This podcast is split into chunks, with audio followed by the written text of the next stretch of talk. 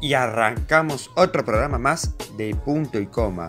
Programa número 15, La Niña Bonita, las 15 copas de Uruguay. Hoy tendremos mucha noticia y mucha tela para cortar, ¿verdad Tomás? Así es, Cinti, hoy tenemos mucha tela para cortar. Daniel Martínez atacado por trolls en Twitter, en qué anda Montevideo y la tensión entre China y Estados Unidos. Y muchas cosas más. Si no sabes qué está pasando, quédate escuchando para saber de qué estamos hablando. Volvimos al número de casos que teníamos activos hace dos meses. En mi consideración, seguimos 0 a 0, aunque estamos sufriendo algunos embates del ataque del adversario. Así que hay que resistir y evitar que nos haga algún, algún gol. En números, semejante a hace 60 días, cuando dimos la primera conferencia de prensa.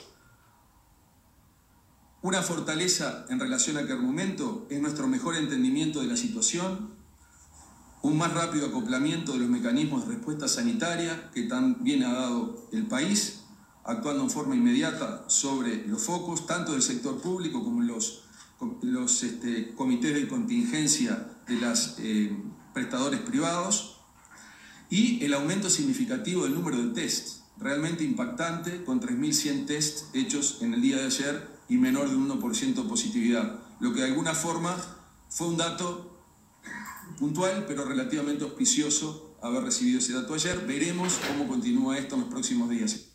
Es una situación relativamente controlada aún y esta fase de la epidemia con brotes esporádicos es la que hay que esperar para los próximos meses. Podrá haber algún día de ausencia de casos, como pasó, pero eso seguramente no sea la norma algunos días van a haber casos aislados, seguramente de menos de dos cifras, ese escenario puede ocurrir, y seguramente haya nuevos brotes.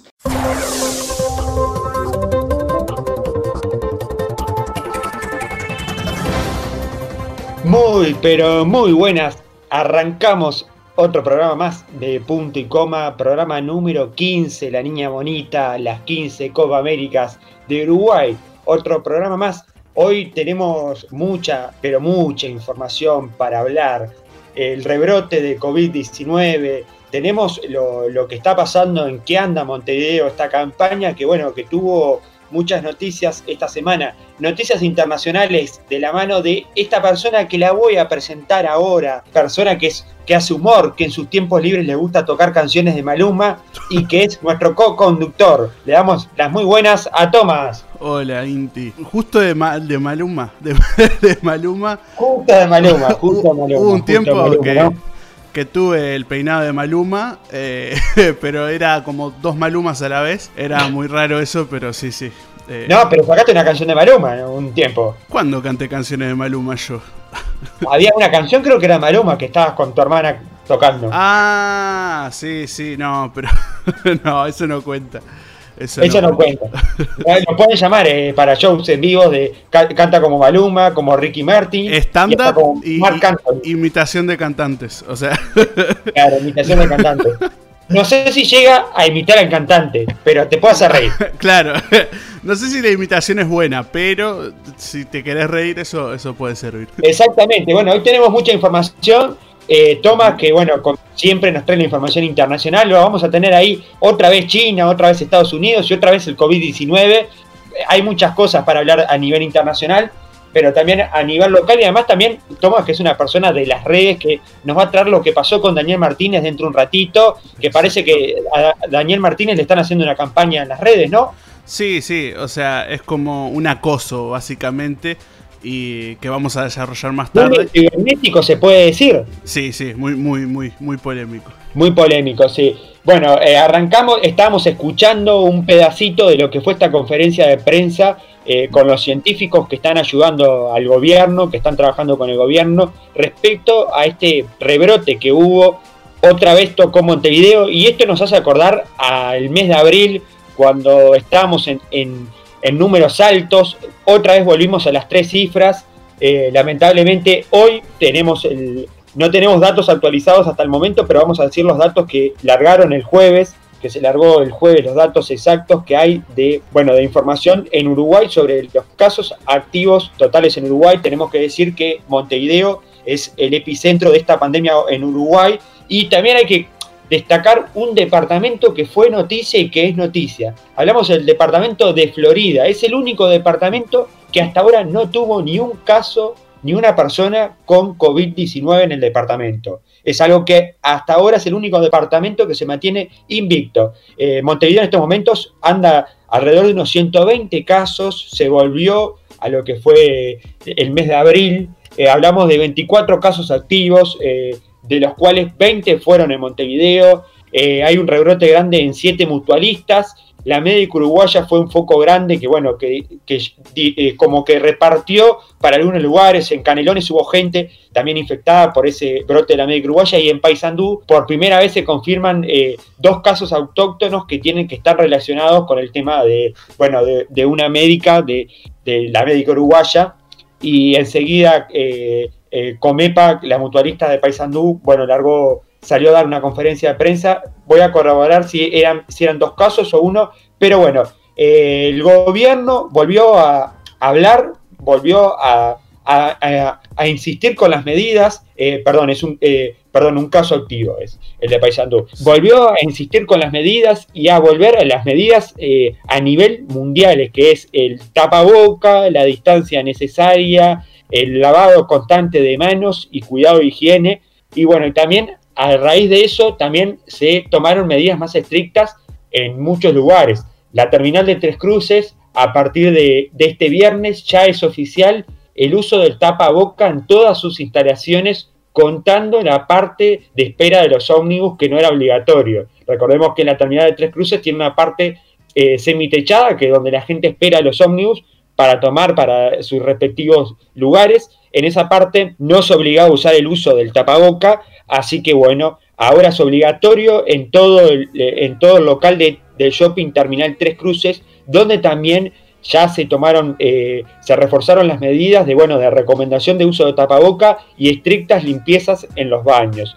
También hay que decir que a partir del lunes eh, a partir del próximo lunes, ya se deja, eh, el fondo coronavirus deja de cubrir los test que se van a hacer a las personas que ingresen. Hablamos del lunes 27 de julio, a partir del lunes 27 de julio, escuchate, toma, el que ingresa al país y no tiene el test va a tener que pagar 100 dólares, aproximadamente 4.300 pesos para hacerse el test, si no, no puede ingresar al país. Sí, me parece justo igual, es una medida, o sea, está bien, primero pues ¿Cuánta gente queda en Uruguay sin repatriar? O, ya están todos repatriados. Estás hablando de gente que viene a Uruguay. Estamos hablando, o sea, estamos hablando de la persona que viene por cielo, tierra o mar, que ingresa al país. Eh, por ejemplo, vos venís en un ómnibus o venís o un camionero, vamos a poner un ejemplo, por una persona que está laburando, ah, llega y y ahora, como con todos, con este nuevo reglamento, vos tenés que presentar un, certificado que te avale que vos sos una persona eh, negativo en COVID-19. y si no lo tenés,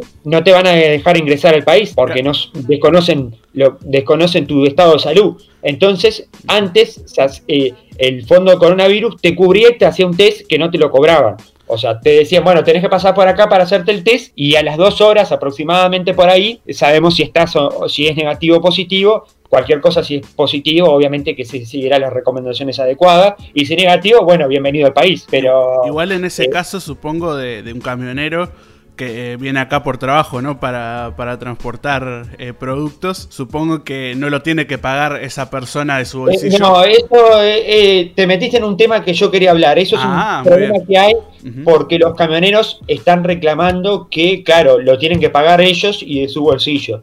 Ah. y es un poco caro. Estamos hablando de 100 dólares por test a la persona que no lo tenga, o sea, que no tenga el papelito, el certificado de, que 48 horas antes se hizo un test y bueno, y tiene la muestra de un laboratorio que dice, esta persona no tiene COVID. Bueno, este es un tema que, bueno, que repercutió mucho en los camioneros, se habló también de, cortar algunas entradas ahí en, la zona de Río Branco, de ahí de Cerro Largo, es, eh, es un tema que es medio complicado, porque como vos decís, una cosa es alguien que viene en un viaje porque viene o porque ingresa al país, pero otra cosa es un camionero que va y viene y que se tiene que hacer el test y que tiene que sacar plata de su bolsillo. Eso es una cosa que, bueno, que muy polémica que todavía está en la vuelta, pero ya quedó confirmado que si vos no venís con el papelito, vas a tener que pagar 100 dólares para hacerte el test. Ya no te lo hacen más gratis hasta el, el, sistema gratis se corre hasta el domingo este que viene. Después del domingo, ya el lunes hay que sacar de bolsillo para saber si uno es negativo o positivo. No, igual lo de los camioneros que decís, sí, me parece muy justo. Encima que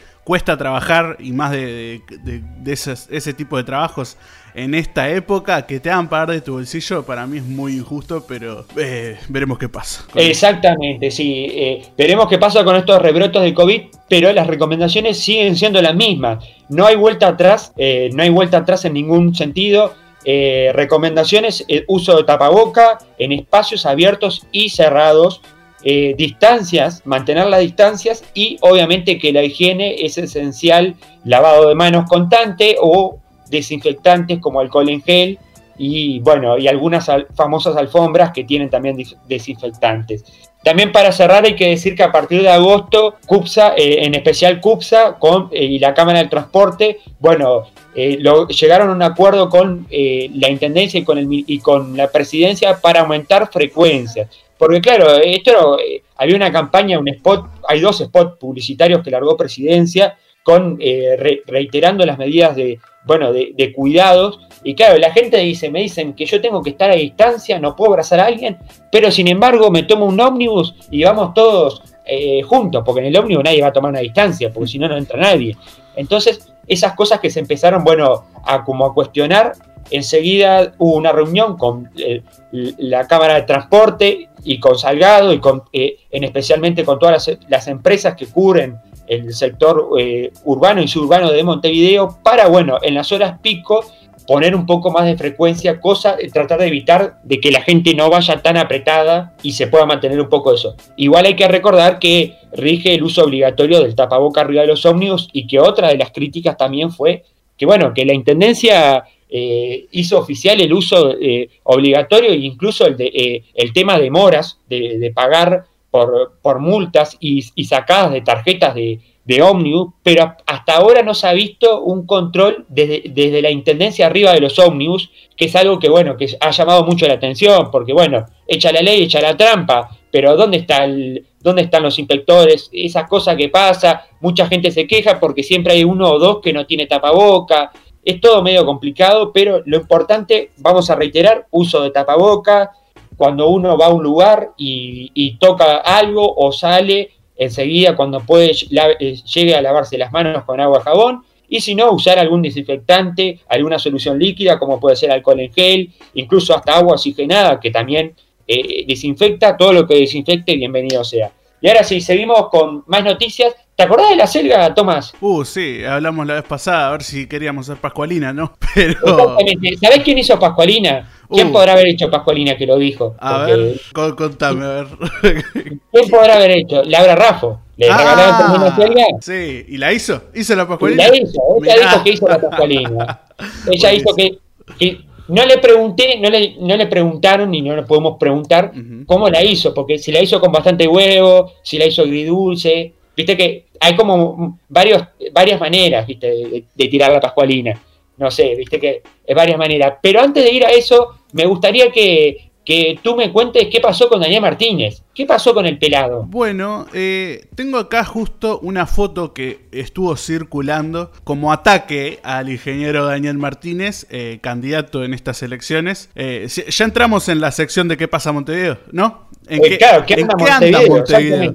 ¿En qué anda Montevideo? ¿Y qué pasa también? Porque es la verdad. Pero ¿qué anda Montevideo? Entramos en parte en lo que anda Montevideo y, me estás diciendo que el ingeniero Daniel Martínez sufrió una, una, serie de ataques vía internet, ¿no? Sí, una serie de ataques en donde tuiteaban sin parar fotos de él. O sea, primero una foto de él específica que es la más, la más controversial y, la más viral en todo este caso, que es Daniel Martínez leyendo eh, el programa departamental eh, del Frente Amplio. Del Frente Amplio, dado vuelta. O sea, como que lo, como que lo estuviera leyendo al revés y como que estuviera haciendo que lo lee. O sea, como una burla. Pero eh, Daniel Martínez se, se, se declaró y puso puso la cara a estos ataques y tuiteó, cito literalmente, Uruguay no necesita de canalladas electorales. Pero sobre todo Uruguay no necesita de canallades electorales en medio de una pandemia. Ataques digitales a mis plataformas, trolls, fake news, insultos no son necesarios. Quisiera creer que no son parte de estrategias electorales. Haré las denuncias que corresponden. Este no es el sitio con el cual estamos acostumbrados a debatir en Uruguay. Este no es el estilo, perdón, dijo Daniel Martínez, o sea que no está de acuerdo con estos ataques que ya en el 2017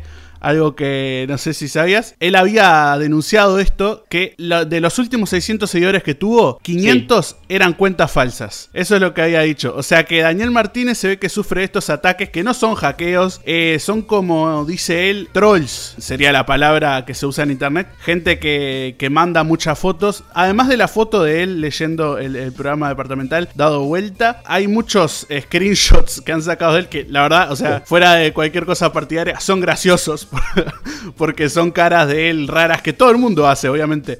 Pero esa gente las usa para, para desprestigiarlo, ¿no? Como, como una estrategia. Exactamente. Además, también eh, esto ya no es nuevo, eh, digo, es nuevo en la política porque cómo juegan las redes en la campaña electoral. Recordemos que la campaña electoral de Nacional una persona que utilizó eh, mucho las redes y que fue muy cuestionada incluso porque, bueno, por ataques, por crear eh, noticias falsas y cosas, fue eh, muy cuestionado, fue el equipo de Juan Sartori, fue la gente de Juan Sartori que, bueno, que en su momento se, se hablaba desde que, desde que el equipo de, trabajo de Juan Sartori creaba noticias falsas, incluso en, en la interna del Partido Nacional, donde fue muy cuestionado el uso de las redes y bueno, se decía que había gente que pagaba a este tipo de personas, como vos decís, para ir a, distorsionar información, a crear contenido falso, a bueno, hacer viral cosas que no son reales, que la gente muchas veces las toma como real.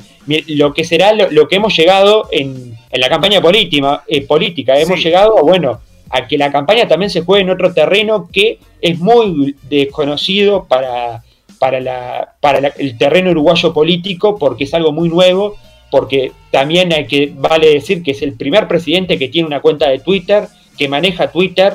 Imagínate en, lo que estamos, o sea, para, para orientar un poco a la gente, es todo muy nuevo, ¿no? Sí, es muy nuevo para Uruguay y es muy nuevo para gente grande también, vamos a decirlo, ¿no? Y la mayoría de políticos en Uruguay son gente mayor. También una cosa que voy a decir, los trolls no siempre son pagos, vamos a ser realistas, hay mucha gente que, mm, odia de por sí y se suma a estas cosas y algunos pueden ser pagos que pueden ser que inicien todo este spam que se le dice a, la masividad de, ataques hacia una persona. Eso sería como los haters parecido a los, haters. Claro, un hater sí, un hater es una persona que odia nada más y que es muy, muy, muy odiante del Frente Amplio y aprovecha para insultar. No necesariamente tiene que ser pago, es gente nada más que, que odia. Claro, claro, pero como que han, crecido ciertas figuras, los trolls, los haters. Yo he visto que se ha hablado mucho de esto. Los mismos youtubers siempre dicen, ay, para mis haters que me dan vida. Todo muy bien. Bueno, pero los youtubers sí, o sea, eso sí no son pagos, son, o sea, gente que en internet hay mucho odio, hay que aceptarlo. Internet es básicamente odio acumulado, más que nada en Twitter, vamos a, también a, especificar. En Twitter. Un gran periodista argentino, Jorge Lanata, lo voy a citar desde una vez que el Twitter es como la puerta de un baño público. La gente escribe lo que quiere. Sí, de Lanata justo yo no estoy muy de acuerdo con Lanata, pero eh, ese tweet igual es, bueno. yo no estoy diciendo muy de acuerdo con Jorge Lanata, lo respeto, sé que es un gran periodista de investigación, pero me gustó eso que una vez dijo. Eh, el Twitter es como la puerta de un baño público, va alguien y lo escribe, va a otra persona y lo escribe. Eso es un muy buen tweet porque es real, es básicamente lo que te sale en el momento, no, a la gente no le importa lo que causa, eh, no sé si se entiende, pueden hacer bullying hasta hasta hacerle daño a una persona real. O sea, no, no, la gente no mide sus consecuencias con los tweets que pone. Y, bueno, igual esto en campañas electorales ya como que cuando sos una persona política, no, no, la gente ya no, no, no te humaniza tanto, te deshumaniza y los tweets son mucho más hirientes, así que bueno, esto es lo que pasó con Daniel Martínez. Lo que pasó con Daniel Martínez, que bueno, que una persona que bueno, que es eh, muy, eh, muy polémica, digo, en los últimos tiempos porque ha sido eh, bueno, fue el último candidato que tuvo el, Frente Amplio en las elecciones nacionales, fue, uno fue el candidato más votado de, que, no que, perdió, la, perdió contra la coalición, esto hay que decirlo, y bueno, y que era una persona que él mismo dijo que no se, que, que la campaña eh, a, nivel nacional no la había hecho muy bien, que digamos que no volvería, que como que no volvería a repetir eso, como que tuvo mucho estrés, y después eh, también que Daniel Martínez no estaba en la mesa eh, para ser candidato a intendente, el ex candidato a intendente, vaya la coincidencia, no estaba en la mesa y luego después de muchas idas y vueltas, algunos sectores del Frente Amplio, como Asamblea Uruguay, el Nuevo Espacio, lograron, bueno, convencer a, Daniel Martínez para que volviera a ser candidato y es el candidato, digamos, el que está ahí, el que, el que está ahí a la puerta de entrada de intendencia. Eso es lo que dicen algunas encuestas y lo que dice también el boca a boca. Yo creo que, más allá de que hay un, creo que hay una interna y que se, y se va a pelear una interna del Frente Amplio con tres candidatos totalmente diferentes desde un punto de vista óptica, más allá de que el programa sea único, pero creo que va a haber una diferencia. Y ahora sí, vamos a pasar al otro lado, porque hablamos de Daniel Martínez, hablamos del tweet, de Twitter, pero ahora nos vamos al lado de la coalición. y yo te dije a Celia, Laura Raffo cocinó, cocinó la Celia, le salió una pascualina preciosa, por lo que tenemos entendido. Y esto ya lo veníamos comentando la semana pasada. Y pasó algo que acá eh, hubo un cambio de libreto, totalmente, cambio de libreto que creo que no, no sé si Creo que no sé si alguien se lo esperaba, yo por lo menos no me lo esperaba. Eh, Laura Raffo, eh, en la sede, ahí que, tiene, que está ahí en Boulevard y Charrúa, la sede de, de, Laura Raffo, eh, presentó la parte, de este jueves presentó el tercer capítulo de su programa de gobierno que tiene que ver con, titulado como Montevideo Limpio.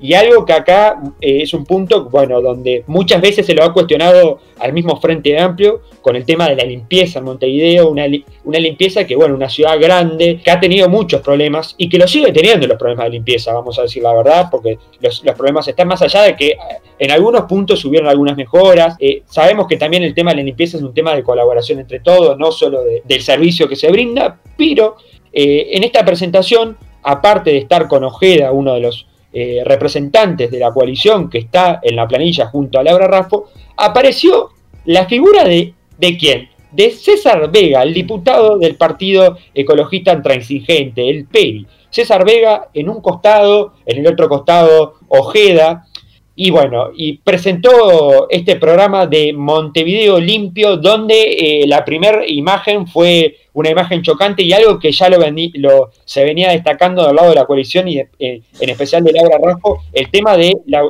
la usina eh, de Felipe Cardoso, un lugar donde es un basural, donde va la mayoría de los residuos de Montevideo y un lugar donde tiene muchos problemas a nivel ambiental y además también el contexto que hay alrededor, porque en Felipe Cardoso hay un asentamiento. Entonces hay como todo un contexto alrededor de, si no mal recuerdo, creo que es el municipio E, por lo que tengo entendido. Bueno, alrededor de todo ese contexto que hay ahí, bueno, este jueves se implementó el, el programa Montevideo Limpio, donde, bueno, eh, la candidata destacó que se realizó una recorrida en barrios en febrero, por barrios Malvin Norte, eh, donde, bueno, donde ya sabemos aquellas famosas pedradas que, que se recibieron, eh, las primeras andanzas de Laura Raffo en, aquel comienzo de campaña, que después, como todos sabemos, tuvo un pequeño corte, pero además, eh, aparte de, eso, recalcó, bueno, unida y vuelta de diálogo, especialistas, profesionales que están trabajando con ella en el, desarrollo del programa y con gente del PERI,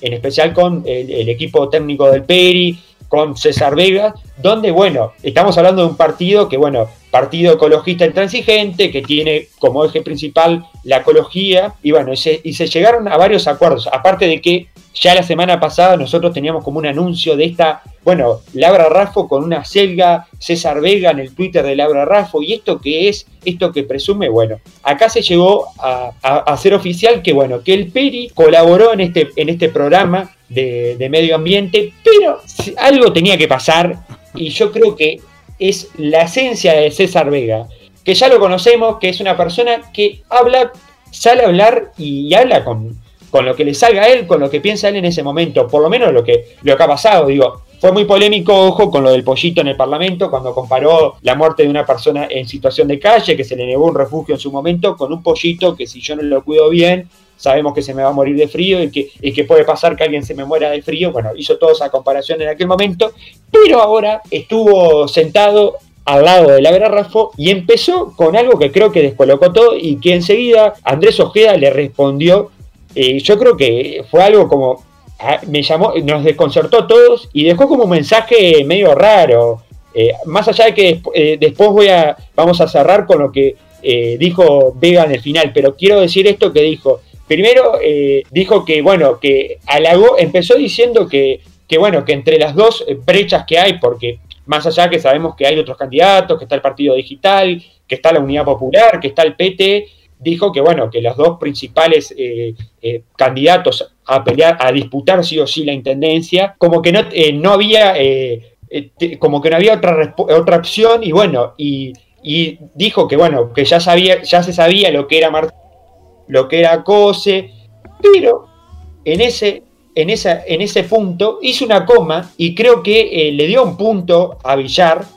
Álvaro Villar me parece una persona sensacional y debería ser la respuesta la, debería, debería ser la posibilidad de los frentamplistas. No me queda otra que la, de los otros dos candidatos lamentables. O sea, halagó Villar y tiró un poco de tierra a los otros dos candidatos.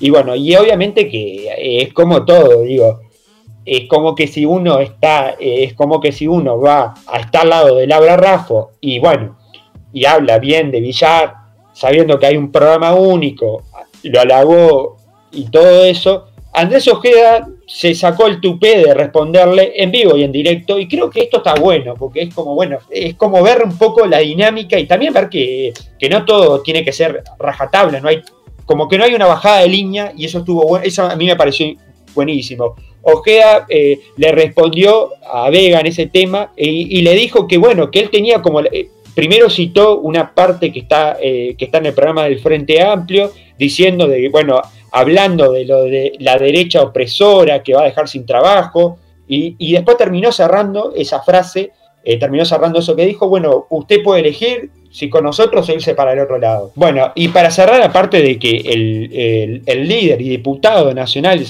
eh, César Vega, que obviamente insinuó a que le da a dar libertad a sus votantes de que elijan, no dijo que tienen que ir a votar sí o sí a la coalición Alabra Rafo, también se pueden rescatar algunas cosas de este plan de Montevideo Limpio, donde, bueno, el tema de la clasificación es algo importante, se quiere empezar a clasificar a, través de, casa, empezar a, separar la basura y también lo que se, los números que se dijo, bueno, todo el tema de Felipe Cardoso de la cantidad de basura que se aplasta por día, que es imponente, y el proceso que hay, que no hay como un proceso, bueno, de, tema de clasificación eh, tan estructuradamente y se hizo comparaciones con respecto a modelos, bueno, de otros países donde están mucho más desarrollados, donde hay un proceso desde la casa de cuando uno tira el envoltorio, para qué lado lo tiene que tirar y cómo lo tiene que tirar.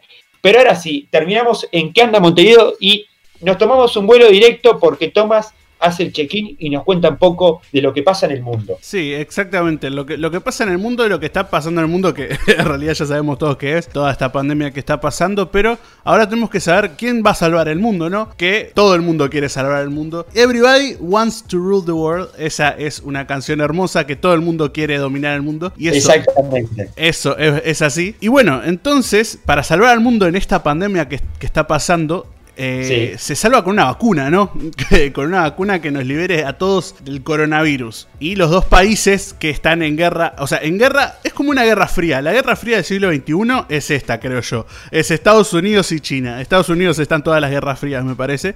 Las dos potencias más grandes de este, de este momento en el mundo. Los dos países tienen un candidato a tener la vacuna contra el coronavirus, un candidato ya fuerte que ya ha pasado muchas pruebas y ya está a punto de pasar la, última fase para... La fase 3 diríamos, ¿no? La fase 3, la fase 3 para poder testearse en, humanos, ¿no? Y Exacto. China denunció que Estados Unidos eh, ha estado mm, como saboteando todo esto, ¿no? O sea, una guerra que me parece que afecta a todo el mundo. Si saboteas crear una vacuna para, mm, para tu, propio, tu propio beneficio, me parece que afecta a todo el mundo, ¿no? Pero Estados Unidos acusó que China hackeó a 11 países para intentar robar datos de la vacuna para COVID-19. O sea, Estados Unidos está diciendo que China son los que están atacando a otros países para llevarse los datos para tener eh, la vacuna. Así que es como... Y secretos de tecnología militar también, ¿no? Es como que mm, están diciendo que el malo de esta historia es China, pero en realidad ese siempre fue el relato de Estados Unidos, ¿no? Que China son los malos.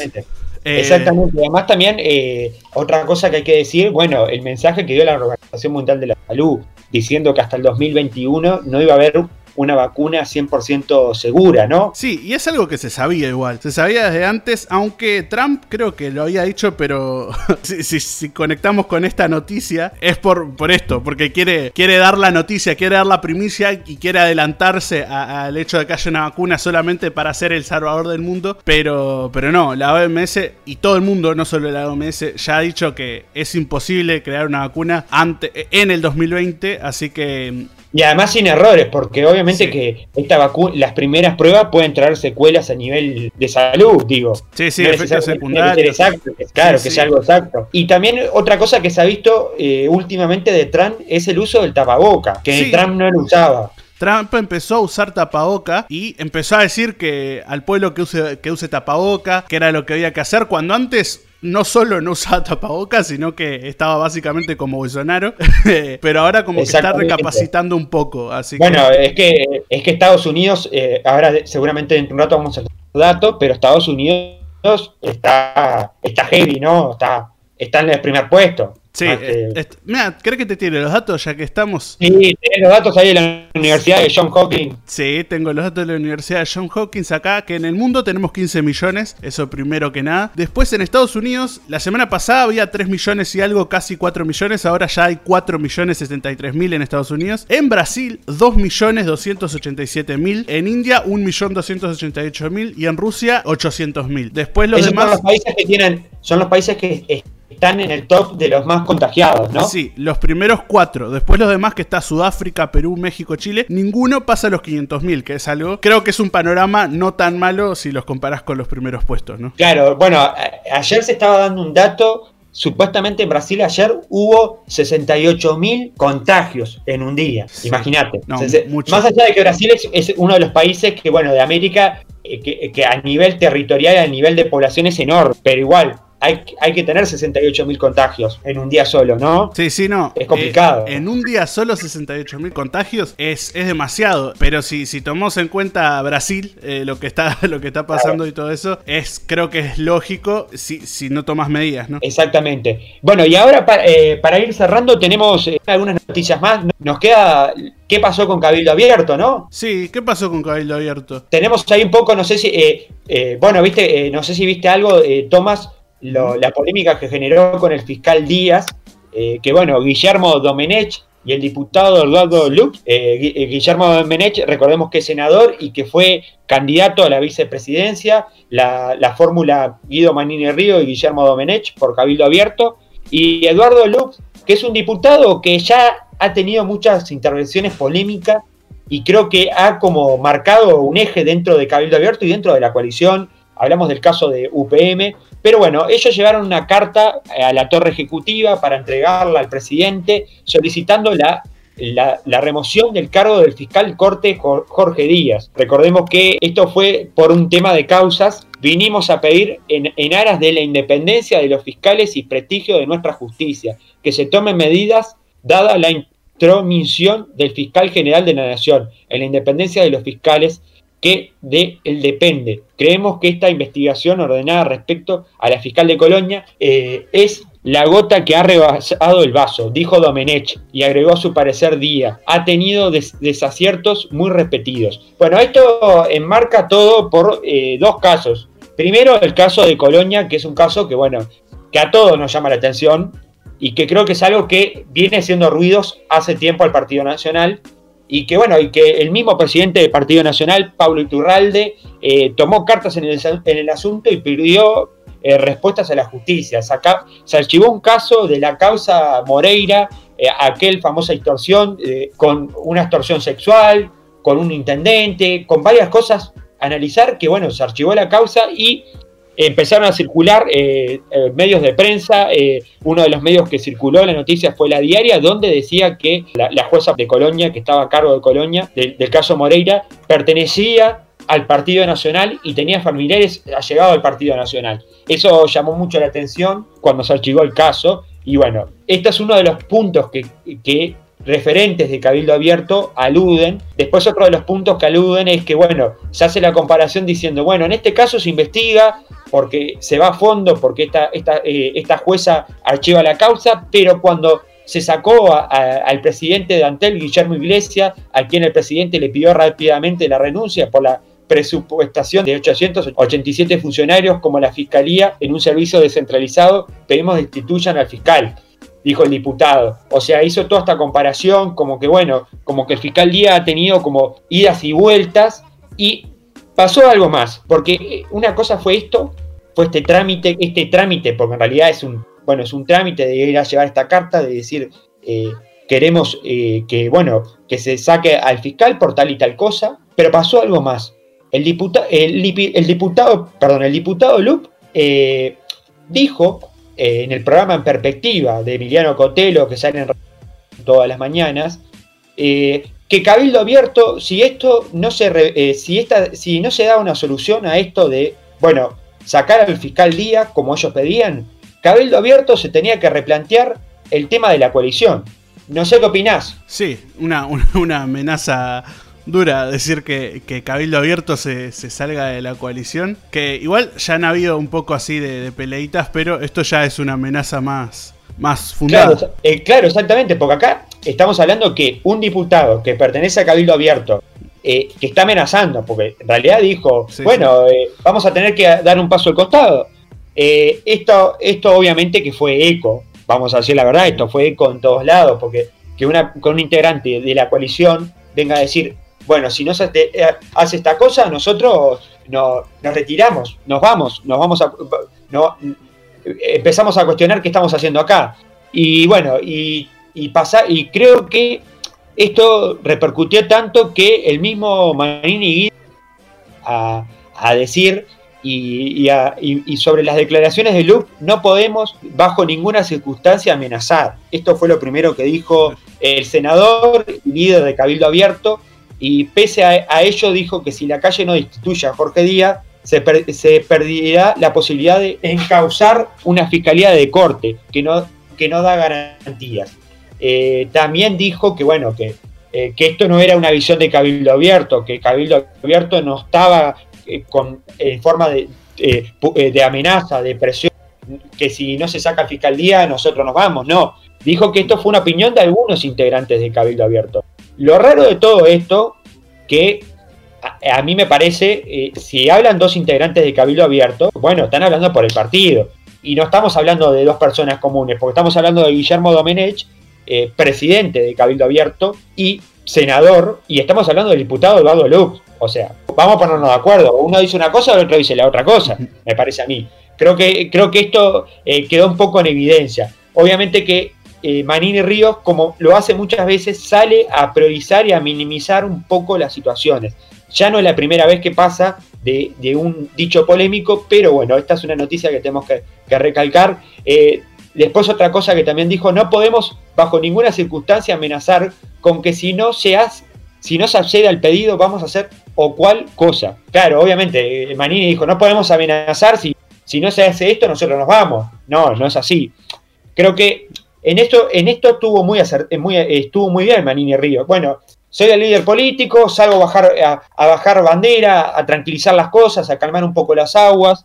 Eso creo que es algo que, bueno, que dio un poco de tranquilidad y que también como que dio un poco de revuelo en la sociedad, no solo en la oposición, pero en la sociedad cuestionando, bueno, ¿qué pasa? ¿Qué pasa acá? Porque uno sale a decir una cosa, otro dice otra cosa. Bueno, y acá tengo otra noticia también de Cabildo Abierto, ya que estamos hablando de eso. Manini desmintió verticalazos dentro de Cabildo y sus dirigentes piden informes. Manini dijo, es toda una fantasía creada por alguien, en base a declaraciones de algún dolido de los que se han ido de Cabildo Abierto. fuerte eh, Manini ahí, diciendo, dando esas declaraciones, ¿no? Exactamente, eh, eso tiene que ver porque, bueno, una, eh, una candidata, una persona que fue candidata por Cabildo Abierto, por el departamento de Colonia, eh, dijo, cuando yo entré al partido era una cosa y ahora hay otra, es otra cosa. ¿De dónde viene la bajada de línea del partido? Se cuestionó duramente de que esto no era un partido artiguista, sino había una bajada de línea militar. Eso es lo que se pudo saber desde de, esta persona que, bueno, que cuestionó duramente al lugar donde perteneció, al, partido político que perteneció durante la campaña, ¿no?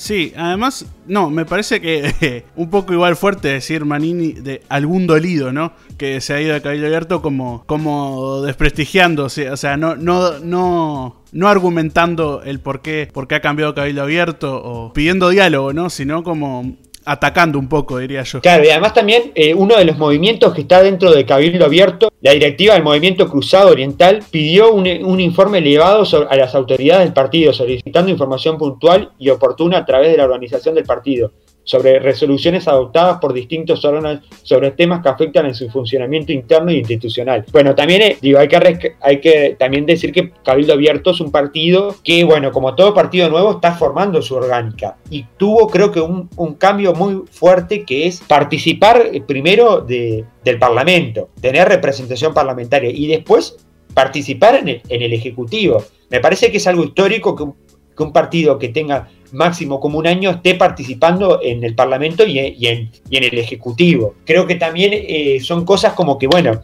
siempre hay un proceso cuando se hace un partido nuevo, porque, bueno, la orgánica, cómo funciona, las agrupaciones, eh, obviamente que es, como todo nuevo, siempre se suma mucha gente, después hay mucha gente que se va y todo eso. Y también hay que recordar que Cabildo Abierto, eh, mucha gente que ha hablado por Cabildo Abierto, no solo en Montevideo, sino en otros departamentos, ha hecho incluso hasta apología del delito, se ha llegado, eh, recordemos aquel, aquel, aquella persona de Rocha insinuando el tema de la violencia, y también recordemos algunos otros hechos medio aberrantes que, bueno, que han llevado a polemizar eh, este camino que, ojo, eh, vamos a tirar una lanza por cabildo abierto, el propio Guido Manini Ríos salió a, dar bajas a gente, la misma, el mismo eh, entorno político dijo, bueno, eh, esta gente no puede estar acá por estas cosas. Como que también hace un tiempo atrás Manini pidió a sus militantes de cabecera que dejaran de decir cosas en las redes porque podían, bueno, ser tomadas como de forma de agravio o contestaciones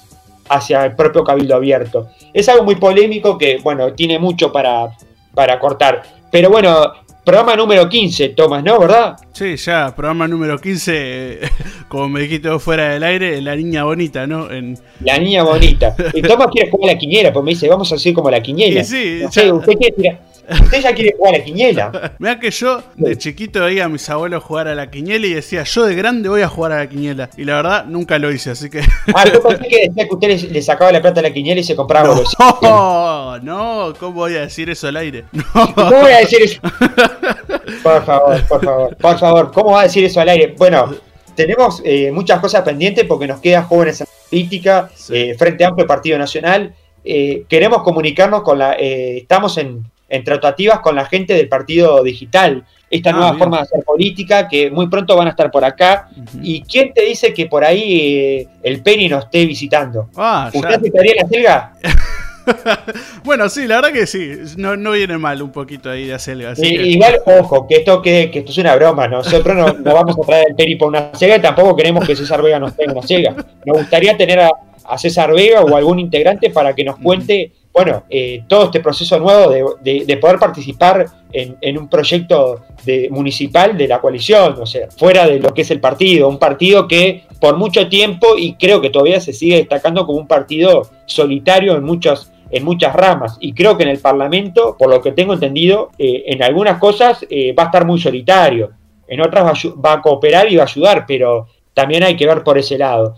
Veremos qué pasará con todas estas noticias eh, a recordarle a la gente que nos puede seguir. ¿Dónde es que nos puede seguir Tomás? En Twitter, ¿no? Nos puede seguir en Twitter como arroba punto y coma uy. Nos pueden ir a seguir ahí en Twitter, que es lindo, es lindo seguirnos en Twitter. Ahí nos tienen al día y publicamos exactamente apenas se sube un capítulo, lo tienen ahí para escucharlo. Exactamente. Y además también digo, los trolls, los haters, no sé ya a esta altura quién, quién nos puede seguir, pero... nosotros no tenemos plata para contratar trolls, así que tampoco podemos hacer mucho. No, no, ni, para contratar bot tampoco. No, nada, nada. No, directamente nada. Al revés, Twitter nos pide que nos vayamos. Al revés. sí, un poquito. Eh, eh, creo que estamos como Trump en Twitter, estamos ahí. Sí, sí, están a punto de echarnos. A, nada. Exactamente, exactamente. Pero me parece que, bien, eh, por ahora creo que no tenemos ninguna otra noticia para desarrollar. Además, como siempre digo, el tiempo es traicionero y ya estamos pasadito de la hora, así que nos reencontramos el próximo sábado cuando Tomás cante una canción de Maluma y hagamos punto y coma. ¿Te parece? Bueno, nos encontramos la semana que viene cuando hagamos más punto y coma.